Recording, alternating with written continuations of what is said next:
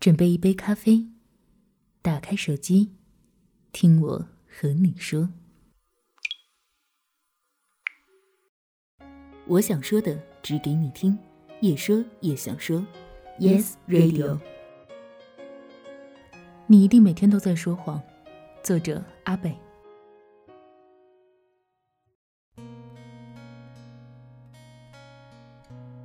凌晨一点钟，精神疲惫。眼神在屏幕前飘忽不定，有一个平常很少联系的旧同学聊天。我看了一下时间，又丝绸了一下自己的精神状态，于是发了句：“准备睡了，下次再聊吧，晚安。”草草的打断了这次对话。互相道别过后，我戴起耳机，侧着身子刷起了知乎，迷离的眼睛盯着屏幕上的文字，有意无意地抓取着上面的只言片语，直到凌晨一点四十分。才像生物钟反射一般关了手机入睡。就这样，我完成了今天的第一个谎言。类似的谎言在生活中屡见不鲜，或者是为了自我保护，或是为了逃避问题。最简单的应对方法，往往就是顺手编织一个谎言，低成本高回报。就像我尽管还不想睡，但已经没有充分的精力进行有思考的对话，于是谎言应运而生。有时候常常觉得。现实之中，我们已经能做到让谎言信手拈来，不需要长时间的构思，只需要给出一个合理的假设，就能够构造出一个较高水准的谎言，把自己阻挡在他人的包围圈外。但话说回来，谎言这东西似乎一直在我们的成长中形影不离。读小学的时候，估计是我们玩心最重的时候，小学生这个词儿，如今也仿佛带上了一个胡闹而幼稚的标签。可与熊孩子相媲美。那时候恰好是网络刚刚逐步发展的转折点，满城网吧遍地开花，形成了一股与游戏机势相抗衡的新势力。在一个平淡无奇的小镇上，对于浑身精力而又无处消遣的我们来说，网吧成了大家一个争相前往的地方。不管是以前还是现在，大人都会说网吧是坏孩子去的地方，那是一个堕落的源头。这话是针对未成年人而言。因为当你成年的时候，这些限制自然随风飘逝，仿佛在那个特别的成人日里，就能让一个人产生一番彻头彻尾的变化。而网吧老板为了自身事业的发展，勇敢地打破了条令对未成年人的禁锢，于是很快的，中小学生大军轻易攻占了这小镇中的一座座阵地。当然，所有泡网吧的人都不会轻易地跟任何成年人说出这件事儿，他们一边面对家人对网吧的控诉。应承着他们的叮嘱，一边想着明天放学要玩哪个游戏。这是我幼年所能想到的、印象最深刻的谎言批发地。毫无意外的，我也开始跟着一些同学踏入了这个神秘而又罪恶的地方。拥挤的房子里容纳着将近饱和的人与机器，嘈杂的说话声夹杂着不同的游戏音效。我看着里面的每一个面孔，大多都是跟我年龄相仿的稚气。而据说年龄更大一点的中学生会去一些环境更好一些的地方。我跟着别人坐下，跟老板开了一小时的机，痛痛快快地玩了一个小时的游戏。就算现在回想起那时的感觉，仍是畅快淋漓。回到家后，母亲问了一句：“怎么今天这么晚回？”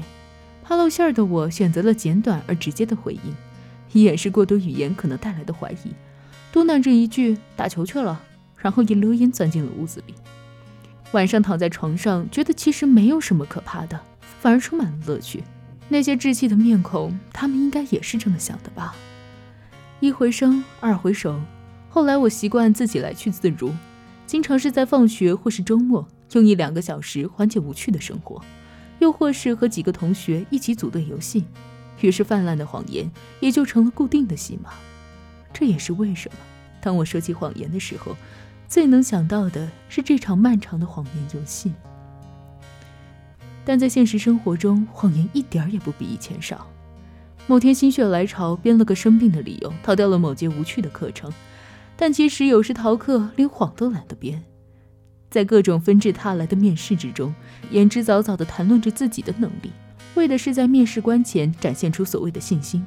但有些话，可能连自己说着都觉得心虚。面对不时出现的社交邀约，可能刚疲惫了一天的你，想都不想就以有事为由加以拒绝，给彼此尴尬的对话一个合适的台阶。这些谎言和在网吧归来后的理由们有什么区别吗？我想了想，其实并没有，因为他们都有一个共同的目的，只是为了自己舒服。很久之后，由于邻居玩伴的泄密，爸妈知道了我混迹网吧的事实。不过，估计是在我身上，并没有出现那些电视里骇人听闻的网吧少年堕落，而一直有不错的成绩作为自己的保护伞，所以他们也就一直都是睁一只眼闭一只眼。其实和现在的我们一样，那时的我也只不过是将网络当做生活中的娱乐调剂，它不影响生活，反而充实了生活。在这种半公开的情况下，我照常无聊的时候去网吧，一直到中考毕业后家里装了电脑。我也清楚家里迟迟不装电脑的原因，更多的是一种对青少年沉迷网络的干扰。然而有一次，父亲说要和我一起去网吧，跟着我一直到网吧门口，叮嘱了一句：“不要玩太久。”然后自己跑去跟朋友喝茶了，留下我一个人在风中凌乱。或许父亲表示的是对我的信任，而我也庆幸自己并没有让他失望。有时候谎言的出现是为了抵御那些可能存在的不理解，但当理解万岁的时候，谎言似乎就没有什么存在的必要了。我一直觉得谎言是一味药，它能治病也能治病。在恰当的时候说恰当的谎言，能够保护自己，减少烦恼。从他人的角度出发的谎言，也往往带有善意的痕迹。就像自己大病一场，仍然会在电话前强忍着咳嗽，用不耐烦的语气跟父母说。我很好，但它不是万能的仙丹，不能救治生活中的一切。我希望的是不要让它演变成自吹自擂的麻木，亦或是罗生门似的自私。尽管尼采说，为了生活我们需要说谎，但也不要让自己成为以谎言圆谎的囚徒。现在看来，或许我对谎言也有了自己的标准，会说谎，但不依赖于谎言。